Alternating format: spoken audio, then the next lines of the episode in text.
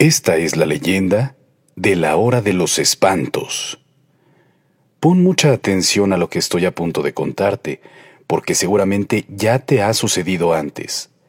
Puede pensarse que es solo una leyenda, pero debes de saber cuál es la hora de los espantos.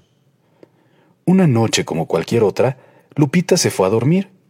Apagó la luz, se acomodó, se tapó, y a pesar de que había tenido un día bastante normal, ella se sentía algo intranquila. Ella no sabía por qué, pero a veces eso le ocurría en las noches lúgubres, tenebrosas y con luna llena.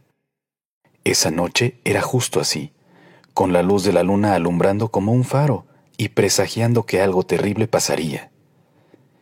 Ya muy entrada la noche, varios de los pájaros que tenía Lupita como mascotas empezaron a aletear y hacer ruido dentro de sus jaulas. Volaban con tanta desesperación como si quisieran escapar de algo los gatos que estaban en la calle maullaban de forma tan lastimosa que pareciera que advertían algo horrendo. Lupita se cubría entre sueños con su cobija, porque la temperatura en la habitación bajaba minuto a minuto. Daba vueltas y cada vez más se inquietaba. La ansiedad aumentaba hasta que con sobresalto se despertó sin saber lo que estaba pasando. Los maullidos de los gatos eran insoportables y con un rayo de luz de luna que entraba por su ventana, alcanzó a fijar la mirada y justo detrás de la puerta vio una sombra muy grande que parecía observarla. Ella no sabía si estaba soñando o ya estaba completamente despierta, cuando se escuchó una risa tan terrorífica que rompió el silencio de la noche y los pájaros y los gatos de inmediato se quedaron callados.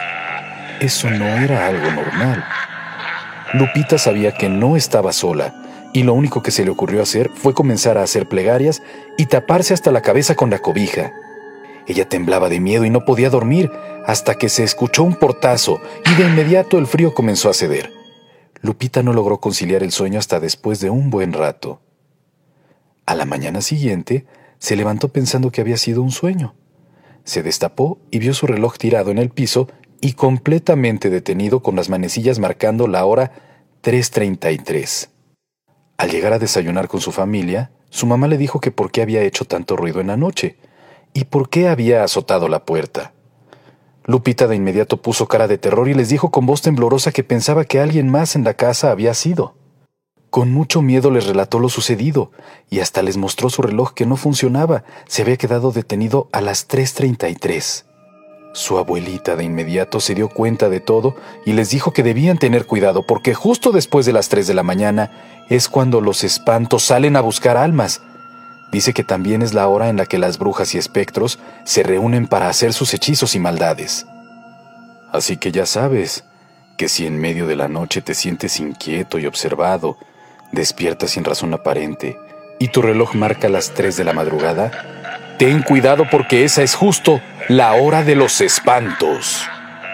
Y colorín colorado, esta leyenda se ha terminado.